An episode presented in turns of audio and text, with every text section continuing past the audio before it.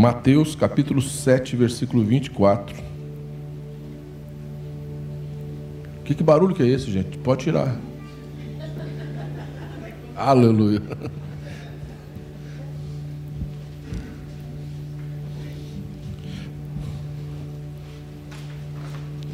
Eu vou pregar nas outras igrejas e, e eles não sabem, né? É, eles, já começa aquele fundinho musical. A hora que eu percebo, eu falei, meu irmão, para. Que eu, esqueço de pregar e fico prestando atenção na música.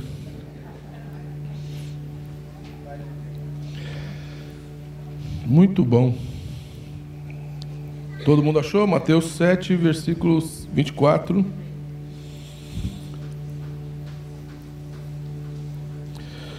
Todo aquele, pois, que ouve as minhas palavras e as pratica, será comparado a um homem prudente que edificou a sua casa sobre a rocha. E caiu a chuva, transbordaram os rios, sopraram os ventos e deram com ímpeto contra aquela casa que não caiu, porque fora edificada sobre a rocha. E todo aquele que ouve as minhas palavras e não as pratica será comparado a um homem insensato que edificou a sua casa sobre a areia. E caiu a chuva, transbordaram os rios, sopraram os ventos e deram com ímpeto contra aquela casa, e ela desabou, sendo grande a sua ruína. Pai, no nome de Jesus, fala conosco, Senhor. Tu sabes o quanto nós necessitamos que o Senhor ministre, ó Deus, a tua palavra em nossas vidas, o quanto nós necessitamos que o Senhor abra nossas mentes para entender, compreender as tuas verdades, os teus princípios. Nós estamos aqui porque nós temos necessidade, principalmente porque nós reconhecemos, ó Deus, que é o Senhor quem pode nos instruir, meu Pai. Em nome de Jesus. Amém. Alguém me traga água para mim, por favor. É, nós precisamos de fé para vencer. Você precisa de fé para crer em Jesus. E a palavra de Deus diz assim: olha, quem crê e for batizado será salvo, porém quem não crer será perdido. Então você precisa de fé para crer em Jesus e ter a salvação. Você precisa de fé também para receber uma cura. Sem fé, você não recebe cura. Você tem que ter fé. É interessante que quando Jesus vai em Nazaré, que é a cidade de Jesus, hein? Ele vai em Nazaré, que é a cidade dele, e fala que ele não operou muitos milagres ali, porque o povo era incrédulo. Olhava para Jesus e não conseguia ver ele como Messias, olhava para Jesus e falava: ah, é o filho do Zé, é o filho do Zé e da Maria, que trabalhava ali na marcenaria e, e carpintaria, né? E, e, ah, é o filho do Zé. E não, não valorizaram Jesus, hein? E a fé dos nazarenos limitou o poder de Deus ali. Né? A gente precisa de fé para libertação. Você, você não tem um processo de libertação, de cura, se não tiver fé. Precisa de fé também para casar, né? Muitos homens precisam de um milagre para casar, né? Precisa de fé. Aí, não é? Porque a gente precisa de fé para o milagre. Milagre só acontece na fé. Milagre não tem muito a ver com com lógica. Esse merece, aquele não merece. Esse esse. Não. Milagre é fé. Né? Tem pessoas que têm fé e são curadas, apesar de de repente não serem tão bacanas. E tem pessoa que é muito bacana, mas não tem fé, não é curado. Então, a cura, o milagre, a, a, precisa de fé. Né? A, a salvação, a, a libertação. De repente, você viu, a irmã teve fé para comer um pão de queijo. Aleluia. Isso é fé. Né? Tem horas que são coisas simples. Né? E nós precisamos de fé. Eu lembro de um dia que o Valdeci estava aqui também, né, Valdeci? Faltava um real. Ele fazendo aqui, falou, faltava um real para pagar a conta dele, não sei onde. Ele contou isso várias vezes. E eu achei um real ali numa moeda. Falei, ah, Valdeci, acabei de achar um real, toma para você. Ele falou, olha, faltava exatamente um real para eu ir lá no banco pagar minha conta, não sei do que. Até para isso a gente precisa de fé. Né? Mas a gente não vive só de fé. A vida é prática. A vida é o dia a dia. Né? E a palavra de Deus diz em 1 Timóteo 1,19 uma coisa muito interessante. Tendo fé e boa consciência, porque alguns, não tendo boa consciência, naufragaram na fé. Então você tem que ter fé. Sem fé é impossível agradar a Deus. É fé que move o sobrenatural.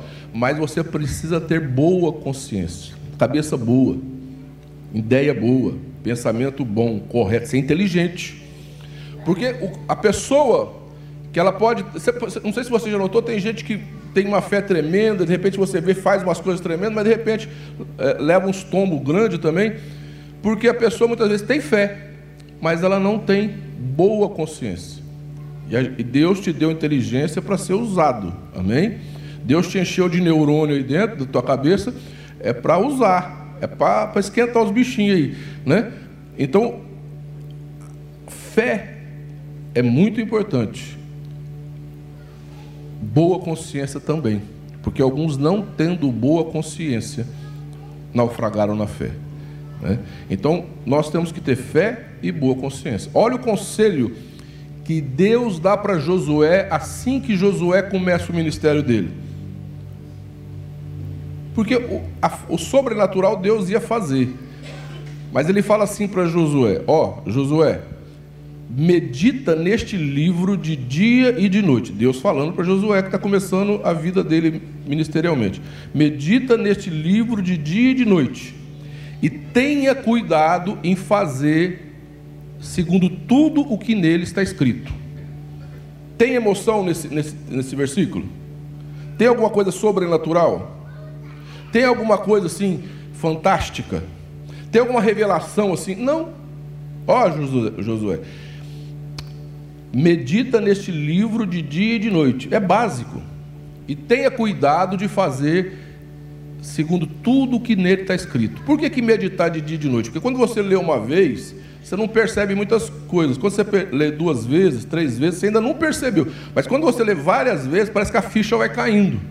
E você começa então a perceber coisas que talvez você não percebia. Por isso que é necessário a gente ouvir a palavra de Deus, ler a palavra de Deus, ouvir a palavra de Deus, ler a palavra de Deus. Parece que a ficha vai caindo aos pouquinhos, né? A gente vai entendendo, nossa, eu pelo menos comigo acontece assim, né? Como que eu não tinha enxergado isso antes? Como que eu não tinha entendido isso antes, né?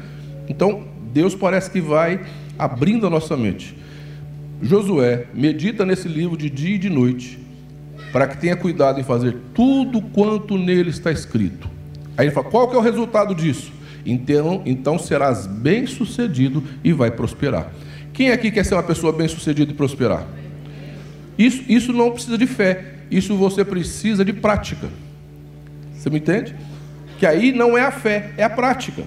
O que Deus está falando para Josué, Josué não, olha, você, ah, você, e aí vai, e vai acontecer, não. Ó, medita neste livro de dia e de noite e tenha cuidado, é uma coisa racional em fazer tudo que tá nele está escrito. Não tem, não tem erro, Josué. Você vai prosperar e ser bem sucedido. Amém? Então nós precisamos de fé para algumas coisas da nossa vida, milagres, ação de Deus, para crer na salvação. Mas para a nossa vida prática, do dia a dia, nós precisamos de boa consciência, de aprender princípios corretos e colocar em prática. Então o que, que Jesus fala assim? Olha, ele termina o Sermão do Monte. O Sermão do Monte é maravilhoso. E o Sermão do Monte não é só aquela parte, bem-aventurado aquele, bem-aventurado homem, não. É, são vários é, é, é, capítulos aqui. E ele termina o Sermão do, do, do Monte dizendo assim: Aquele que ouve as minhas palavras e sente um arrepio, e vai na frente da igreja e tem uma visão espiritual, e aí Agora que, sabe, o céu assim se abrir na cabeça dele. É isso que está escrito? Não. Aquele que ouve as minhas palavras e o quê? É tão fácil que a gente não valoriza. É tão simples que a gente nem valoriza. Ah, mas é muito simples. Eu queria uma coisa mais profunda, né? Eu queria uma coisa mais assim, espiritual. Porque é tão simples. Aquele que ouve as minhas palavras e as pratica. Não é? Então nós precisamos primeiro o quê? Ouvir a palavra, ler a palavra e praticar. Amém? Então ouvir, ler, né? Aí eu relacionei algumas coisas que Jesus falou, ou que a palavra de Deus disse, né? que a gente precisa de coisas básicas da nossa vida, que muitas vezes a gente não percebe, né? Um dia ele falou assim: se você for numa festa, não senta no primeiro lugar. O que, que ele está querendo dizer? Chegou agora, já quer sentar na janelinha? Você acha que você é a última bolacha do pacote? É isso que ele quis dizer. Chegou numa festa, senta no último lugar. O que, que ele quis dizer? Fica na sua. Não é? Coisa básica. Não é? A gente muitas vezes é que não, não presta atenção em coisas básicas que Jesus fala. Fica na sua. Espera as pessoas te convidar. Né? Não, não, não seja intrometido. Não seja enxerido. Né? E muitas vezes a gente paga mico por quê? Porque não ouve a Bíblia. Né? Fica na sua. E aí Deus vai te honrar. As pessoas vão te chamar mais para frente. Né? Ele fala uma coisa assim, ele fala um, um texto que eu acho lindo. Ele fala assim: olha, se te derem um tapa numa face, ofereça outra. Se te pedirem para andar uma milha, ande duas. Se te pedirem a capa, dê também a túnica. Dê a todo que te pede. Olha que texto lindo. O que, que ele está querendo dizer com tudo isso? Se te derem um tapa numa face, ofereça outra. Ele está querendo dizer, não seja reativo. Sabe aquelas pessoas que bateu, levou? A pessoa chega, fala uma coisa, você já dá uma resposta. Qualquer coisa que acontece, você já reage, apela. Não tem gente assim? É cristão, é uma bênção. Mas mexeu com ele, meu filho. Né? E muitas vezes a pessoa, a gente, querido, enganoso é o coração do homem, a gente reage a, a, coisas que não é nem com a gente. A gente já se ofende com coisas que não tinha nada a ver. A gente se ofende gratuitamente com coisas. Você está me entendendo? Que ele falou: olha, se te derem um, um tapa numa face, não reaja. Ofereça outra, quer dizer, não seja uma pessoa reativa. Né? É, é, não, não, não, fica se ofendendo facilmente, já dando respostas, já reagindo. Né? Aí ele fala assim: olha, é, se te pedirem para andar uma milha, ande duas. Você já viu aquelas pessoas que falam assim: eu não vou fazer isso porque isso não é minha obrigação? Isso não é minha obrigação. Eu não vou fazer isso. Eu só faço aquilo que é, meu dire... é minha obrigação. Eu tenho meus direitos. O que, que Jesus está querendo dizer? Abra mão dos seus direitos. Amém? Vá além das tuas obrigações. É tão simples. Né? Vá além. Ah, é, é, é, funcionário que tem muito isso, né? Esta não é minha obrigação. Na minha igreja tinha um presbítero, e aí pediram para ele ajudar a, a arrumar as cadeiras, né? Tinha pouca gente, ia começar o culto. Ele, olha só, né? Ele disse assim: Esta não é a obrigação de um presbítero. Esta obrigação é dos diáconos. Ó, presbítero ensinando a palavra de Deus, professor de teologia ali, era. mas não conhece princípios básicos da palavra. Se te pedirem para andar uma milha de duas, essa não é obrigação de presbítero, isso é obrigação de diácono. Então a pessoa serve a Deus, e muitas vezes não, não, não percebe princípios básicos da palavra. Abra a mão do seu direito, vá além. Casamento, querido, se você não andar segunda milha, não existe. Aliás, eu acho que a gente mora na segunda milha, né? Você vive mais na segunda milha do que em qualquer outro lugar. Não é? É, ué. Tem aquela, é, é, é, aquela frase, quem quer ter razão nunca é feliz, né? Que eu falo sempre. Ande a segunda milha. É, quando ele fala assim, se te pedirem a capa, dê também a túnica, o que ele está querendo dizer? Não seja apegado das coisas, isso é meu, é meu, isso é meu. Né? A gente tem muitas vezes apegado em coisas materiais, é meu, dê, abra mão. Né? É meu, é meu, a gente é cheio desse é meu, né? Dê a quem te pede, dê. Só se você não tiver. Mas dê, abençoa. Eu tendo dinheiro, eu podendo, eu sempre deixo as moedas já, eu separo as moedas tudo no carro, eu dou. Você chega em Ribeirão Preto, cada semáforo você dá para alguém um dinheirinho, né? Quero saber se vai beber pinga, o problema é dele. A Bíblia manda eu dar. Ah, o que você vai fazer com esse dinheiro? Oh, vou te amaldiçoar, né? Se você usar meu dinheiro para beber pinga, cai um raio na tua cabeça, né? Coitado, coitado já está com a vida desgraçada, você vai profetizar raio na cabeça dele. É, é, é, é, é dá. Deus não está mandando você perguntar o que, que a pessoa vai fazer. Se você pode abençoar alguém, se você pode dar uma roupa sua, se você pode dar alguma coisa, dê a pessoa, dá quem te pede. Se não pedir, dá também. Né? O que, que é isso? É ser desprendido. Por que, que Jesus está querendo dizer isso? Porque se você for uma pessoa desprendida, você não vai ser aquela pessoa que fica carregando aquele monte de peso pela vida, é meu, é meu, é meu. Você já viu essas pessoas acumuladoras, ou essas pessoas avarentas, que vai, é meu, e depois fica sofrendo, não consegue nem morrer, porque fica pegado a coisas materiais? É meu, é meu, é meu, é meu. E a pessoa fica tão apegada naquilo, que, que ali, e, e carregando um peso na vida. Jesus querendo dizer, olha, alivia o seu peso. Amém? É, é, palavra, ele também fala uma coisa interessante, ele fala assim, a medida com que você medir, você vai ser medido. Você vai ser julgado pelo seu julgamento. Não julgueis para não ser julgado. A medida que você vai medir, que você medir, você vai ser medido. Quem aqui já viu aquele pessoal que pula, pula, como que fala?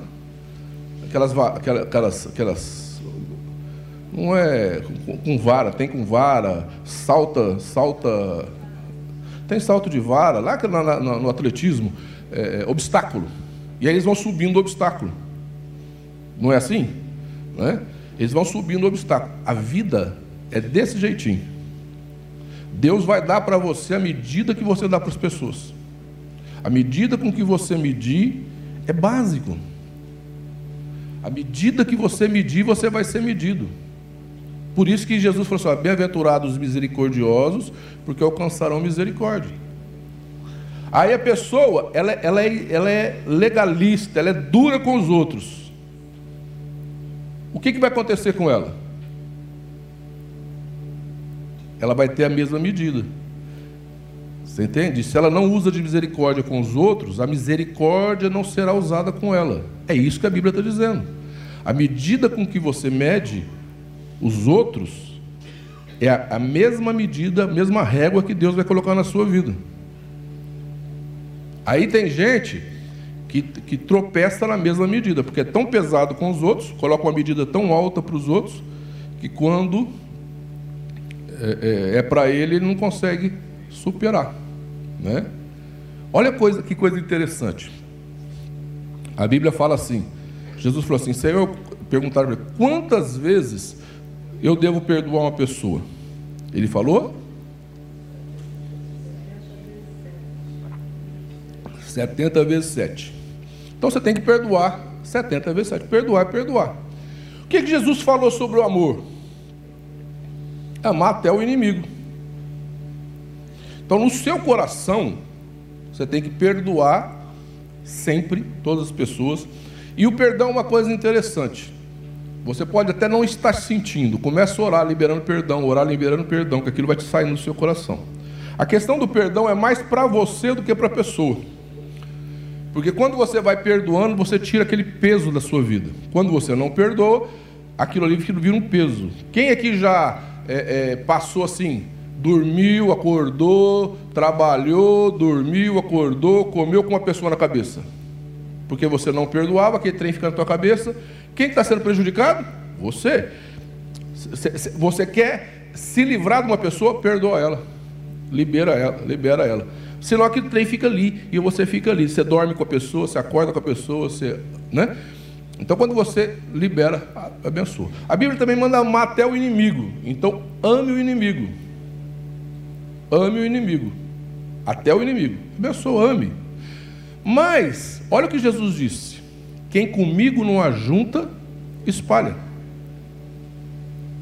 Então, amar e perdoar não significa que você tem que conviver com todas as pessoas.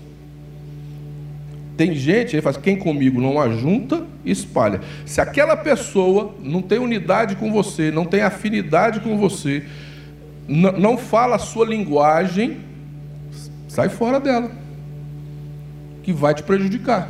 Você está entendendo?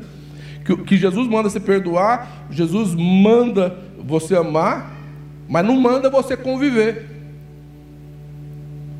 Tem algumas pessoas que é melhor você não conviver com elas, porque elas não falam a sua linguagem, elas não falam, não tem a sua maneira e não vai ser legal para a sua vida. Então, amar, perdoar é uma coisa. Andar com a pessoa é outra coisa. Me diga com quem andas e direi quem? É. Andarão dois juntos sem que haja entre eles acordo? Diz a Bíblia. Né? Então, ande com quem tem acordo. Amar, perdoar, abençoar é uma coisa. Andar é com quem tem acordo. Amém? Olha, ele vai mais fundo ainda. Jesus fala assim: Vocês pensam que eu vim trazer paz? Eu não vim trazer. Olha que coisa pesada. Eu não vim trazer paz, eu vim trazer espada. O pessoal da esquerda fica doido se ler um versículo desse, né? Fala, mas o negócio de arminha, né? Não é? O Jesus falando, vocês pensem que eu vim trazer paz. É, é, vou até falar o versículo, se alguém estiver na televisão, procura. Se o pastor está mentindo, não, tem, não existe versículo. Mateus 10, 34 a 39. É, é eu, eu, mas aí ele fala assim: eu vim eu penso que eu vim trazer paz, eu vim trazer espada. E ele, na sequência, ele fala de família. Olha, eu vim separar pai de filho, eu vim separar é, é, nora da sogra. O que, que ele está querendo dizer com isso? Que se a sua família for tóxica, não é porque é sua família que você tem que conviver com ela. O que, que ele está querendo dizer que, com isso? Que muitas vezes é necessário a gente sair do meio da parentela. Não é que assim, ó, não é uma, uma coisa que assim, ó, você converte a Jesus e rompe com a família. Ele não rompeu com a família dele, Maria estava lá na crucificação. É, ah, ó, a Bíblia manda tchau família. Não. Mas ele está querendo dizer que muitas vezes a família pode te impedir de crescer. Por isso que ele fala para Abraão: sai do meio da sua parentela e vai para a terra que eu te enviar. Porque se Abraão ficasse ali com a parentela dele, ele jamais romperia. E tem família que prende a pessoa, tem família que impede a pessoa de crescer, tem família que, que, que vive tudo ali embaraçado, e ali aquela situação, e a pessoa não rompe. E, e, e uma palavra dessa pesada, Jesus está falando para família. Né? Então nós temos que saber, eu amo minha família, gente. Eu amo minha família, tanto do lado do meu pai como da minha mãe. Todas as vezes que eles precisaram, eu estive presente, mas tem gente que dá para conviver e tem gente que dá só para amar, de longe. Entendeu? É, é... Eu tenho uma prima que eu nem convivo com ela, e o, o filho dela, eu cheguei, eu cheguei da, da igreja, meu pai me ligou e falou: olha, o filho do Simir, eu nem convivo com eles assim, o filho do Simir sofreu um acidente e tá, fraturou o crânio e está lá no HC. Ela é médica, essa é minha prima, o Simir, a Renata, né? E está lá no HC, é, é bateu a cabeça de moto tal, o estado dele está grave. E na hora o Espírito Santo falou para mim: vai para lá. Eu fui, não me deixaram entrar lá, não consegui ver ninguém da família. Eu entrei, eu não sou parente direto. E o Espírito Santo falou para mim: fica aí. E eu fiquei ali até três horas da manhã. E eu fiquei rodando o hospital, orando. Orando. Três horas da manhã, o Senhor falou para mim, trouxe uma paz no meu coração, falou: não tem mais risco de, de morte. Eu fui embora. No outro dia cedinho entrei na casa da minha tia, que é a avó dele, e ela estava gritando, que árabe não, não, chora, grita, né? Falei, tia, fica tranquilo que do jeito que ele saiu dessa porta, ele vai voltar. E voltou, e hoje ele é um médico também. Né? Recuperou e hoje ele é médico. Então, família você atende, família você corre atrás, família você abençoa. Isso não significa que você tem que viver embolado com a família. Amém? Isso não significa que você tem que viver embolado com pessoas que talvez não tenham é, é, a sua, sua linguagem ou que vão é, é amarrar a sua vida, né? ou que vão te impedir de crescer. Né? Jesus falou assim: olha, que o pai da mentira é o diabo. Então, cristão não mente. Amém? Porque a mentira vem do diabo. Né? Não, não existe justificativa para a gente mentir. Fale sempre a verdade. Né? é, é, negue a si mesmo. Jesus falou assim: olha, aquele que quer vir após mim, negue a si mesmo, pegue a sua cruz e siga-me. Tem muito cristão querendo servir a Deus com um eusão desse tamanho. Eu acho, eu sou assim, eu faço assim, eu não aceito, eu não concordo. E quando Jesus fala assim, aquele que quer vir após mim, negue a si mesmo, pegue a sua cruz, cruz, querido. Cruz não é aquele negócio que fica carregando nas costas. Cruz é morte. Pega a sua cruz e siga. Serve para onde? Para a morte. Pra, o que, que ele fez com a cruz dele? Foi para a morte, foi para o Calvário. Então, a proposta de Jesus para a sua vida é morte. A proposta de Jesus para a sua vida é morte do eu. O ego. Você sabe o que mais te atrapalha na vida? Não é o diabo. O que mais atrapalha a nossa vida é o nosso ego. Quanto mais vivo for o nosso ego, o nosso eu, quanto maior for o nosso eu, quanto mais vivo for o nosso eu, pior é para a gente. Pior é para viver aquela pessoa cheia do ego, né? Egocêntrica, cheia do ego, cheia do eu acho, eu sou assim, eu não concordo, eu faço isso, eu não sei o quê. Essa pessoa tem que morrer. O seu eu tem que morrer. Vocês imaginem Maria, quando Jesus, quando o anjo Gabriel faz a proposta para ela que ela ia ser mãe de Jesus, se ela tivesse um euzão grandão, ah, como assim? Pera aí, explica esse negócio direito. Você está tá me colocando numa fria. Eu, eu você, eles vão me acusar aí de adultério? Eu, eu não concordo com isso. É, traz mais três anjos de testemunho aqui para testificar se é isso mesmo. Como que eu vou confiar em você? Um anjo só? Como que é esse negócio?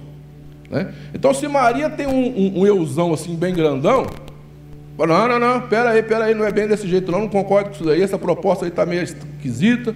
Não, o que, que ela fala para o anjo? Eis aqui a tua serva, seja feito em mim conforme a tua vontade. Então, na vida, preste atenção, na vida, quanto mais você se quebrantar na presença de Deus, mais fácil vai ser o Espírito Santo te conduzir. Você me entende? Quanto mais, quanto mais entregue no altar, mais fogo vem para queimar.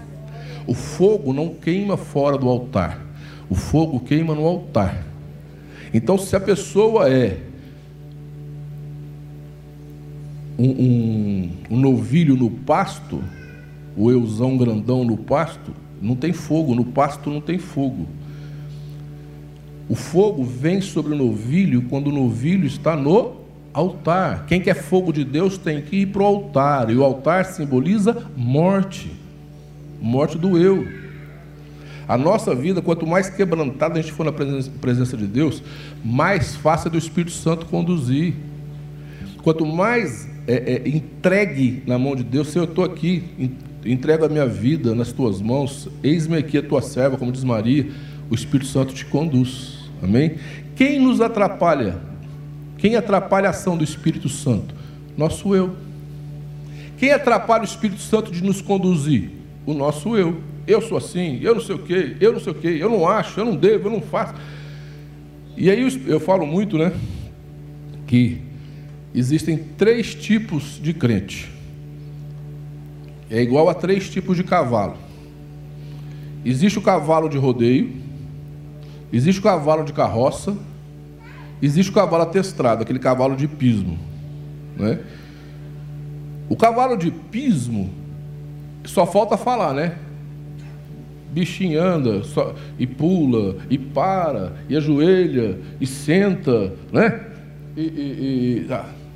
O cavalo de carroça, ele bota duas tapadeiras assim. O que, que o cavalo de carroça sabe fazer? Ir para frente, para trás e para o lado. Não é? E o de rodeio, qual é a especialidade do cavalo de rodeio? Pular, não deixar o peão ficar em cima dele. Não é? Então, tem gente que vai sendo adestrada pelo Espírito Santo e o Espírito Santo conduz ele. Igual o, o, o cavaleiro do hipismo, salta, pula, não sei o quê, né? E aí fica aquela coisa bonita que você vê, né? O Espírito Santo conduz aquela pessoa, né? Mas tem o, o, o, o cavalo de carroça. Então tem crente que só aprende para trás, para frente, para o lado. E tem que ter um negócio na boca assim, ó.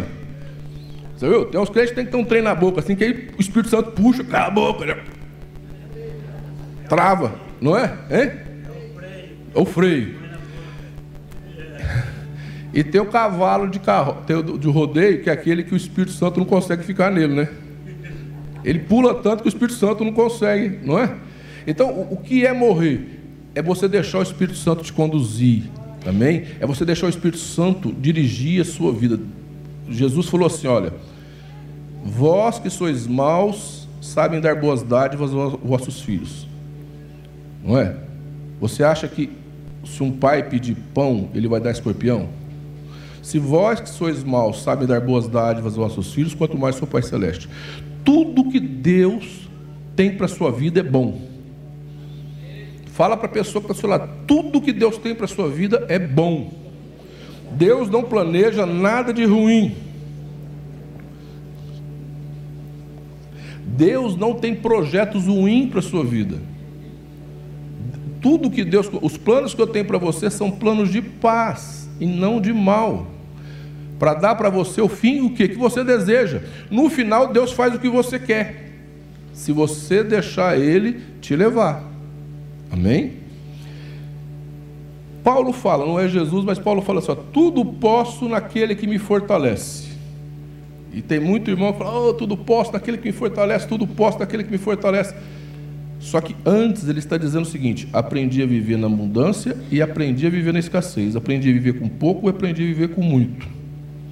Então preste atenção, queridos. O dia que você tiver dinheiro para comprar picanha, come picanha. O dia que você não tiver dinheiro para comer picanha e dá para comprar ovo, come ovo. Amém? Glória a Deus. Não tem problema nenhum. Faz um zoiudo e come. Né? Agora, o que você não pode fazer? O que é tudo posto daquele que me fortalece? Você pode. Uma coisa ou outra.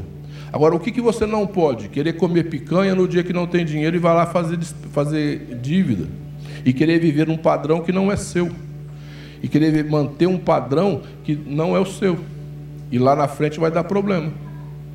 Amém? Então viva dentro da sua realidade. A realidade hoje é picanha, é picanha. A realidade hoje é ovo, é ovo. Mas não vai lá na sua fazer despesa e gastar com o que você não pode. Amém? A Bíblia fala assim, Jesus falou, né? Dai e dar-se-vos-á boa medida, recalcada, sacudida e transbordante. Todo o princípio da Bíblia é dar. Todo o princípio da Bíblia é abençoar. Então, todas as vezes que você dá, ó, dai e dar-se-vos-á boa medida, recalcada, sacudida e transbordante vos dará. Então, todo o princípio da Bíblia é dar. Se você dá, você é abençoado. Se você abençoa, é, é, é, é, é a questão da, de ser torneiro ou ser esgoto. A torneira sempre dá, o esgoto sempre recebe. O que, que você prefere ser? Torneiro ou esgoto? Então, nós, o, o princípio do cristão sempre é dar. Dá atenção, dá da sua palavra, dá amor, oferecer para as pessoas. Quando você faz isso, Deus te manda infinitamente mais. Amém? Preste atenção numa coisa. Aquela pessoa que constrói uma casa sobre a rocha e a pessoa que constrói a casa sobre a areia, no processo não tem diferença alguma. Os dois construindo, normal. Então nunca olhe e julgue as pessoas pelo processo, porque o processo, por isso que Jesus falou, a árvore se conhece pelos frutos.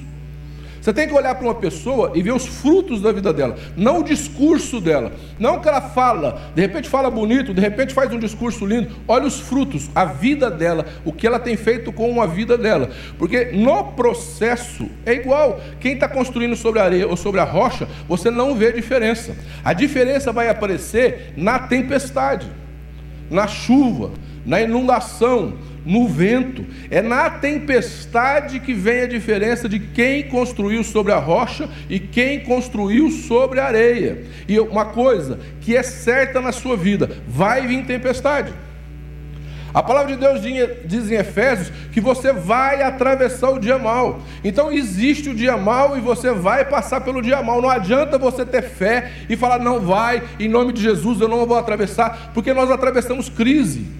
A nossa família atravessa crise, o nosso casamento atravessa crise, o nosso emprego, a nossa vida financeira atravessa crise, o país atravessa crise. Não, não tem como. A palavra de Deus diz: ainda que eu ande pelo vale da sombra e da morte, então existe esse vale e você vai atravessar ele um dia ou várias vezes. Então, queridos, preste atenção: não adianta a gente ficar lutando para não atravessar ou não passar por tempestades ou ficar rejeitando a ideia de que é, vai haver coisas ruins ruins da nossa vida, porque vão acontecer. E a Bíblia sempre foi honesta na questão de que momentos difíceis nós vamos passar. A Bíblia nunca te iludiu e a Bíblia nunca ilude ninguém dizendo que não vão existir momentos difíceis. Quem é que já passou por momentos difíceis na vida, apesar de servir ao Senhor Jesus?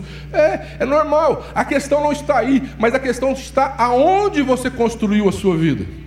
A questão não está na construção, a questão está em onde você construiu a sua vida. E ele está dizendo: construa a sua vida em cima de princípios corretos. Construa a sua vida em cima da rocha que é a palavra. Construa a sua vida porque a tempestade é inevitável, a situação difícil é inevitável, o momento difícil é inevitável, e a diferença vai estar em onde você construiu a sua vida.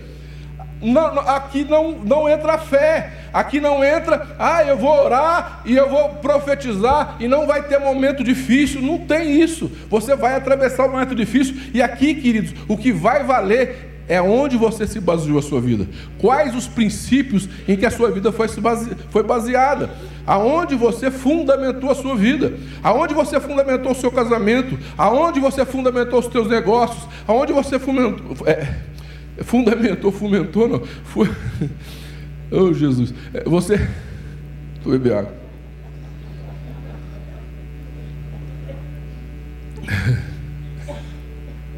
Perdi. Onde você fundamentou, eu fui falando rápido, já ficou, ficou fomentou. É, é, onde você fundamentou a sua vida é que vai fazer a diferença na hora da tempestade. Amém? Por isso, entenda o que eu estou dizendo nesta manhã. Se eu fosse ficar relacionando aqui, eu peguei alguns versículos, alguns textos básicos, mas o que eu te aconselho é ler a Bíblia. Ler e observar a palavra de Deus. Ler e observar princípios. Ler e observar minha vida está desse jeito, como está a minha vida? Outro princípio. E, e, nós somos um produto do que nós comemos. Se você se alimenta com porcaria, comida, chulezitos, é, é, nuggets, você não vai ter uma vida saudável, né? Refrigerante, você tem que comer fruta, comer coisa saudável. É, é não é? A gente fala isso direto, não fala, né? Espiritualmente não é diferente. Se você vai se alimentando da palavra de Deus, e vai, aquilo vai entrando dentro de você, na hora certa, você vai ter saúde espiritual. Mas se você se encher de, de, de princípios errados, e, e, e, chega na hora da palavra, você não presta atenção, na hora que alguém está pregando, você não lê a Bíblia em casa, e aí você vai levando a vida, na hora que você precisar, não vai ter saúde espiritual. Você não vai entender os princípios para colocar em prática. E a vitória está em colocar princípios em prática. Fala para a pessoa que está do seu lado: a vitória está em colocar princípios em prática.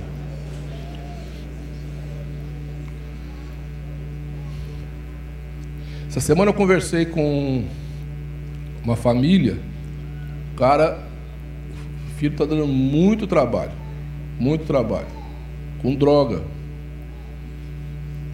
com droga. Pegou dengue e ó na bebida. Dengue, você imagina, a pessoa beber, tomar, é, tomar dengue. Não que dengue, Covid. Está é, é, tá com Covid bebendo. Né? Mas aí você vai pegar o histórico, o pai bebia dentro de casa. Ah, mas por que, que começou assim? Por que, que, que virou isso? Né? O pai talvez conseguiu controlar mas abriu um precedente para o filho depois não conseguir, e o filho não consegue. O, filho nem, nem com Covid para. E aí é lógico que a situação está precária. Né? O que, que você faz numa situação dessa quando a pessoa é adulta? Bate. Aí não tem mais jeito que fazer. Né? Então, é, estabeleça princípios. Abram comigo em Salmo 40, versículo 1.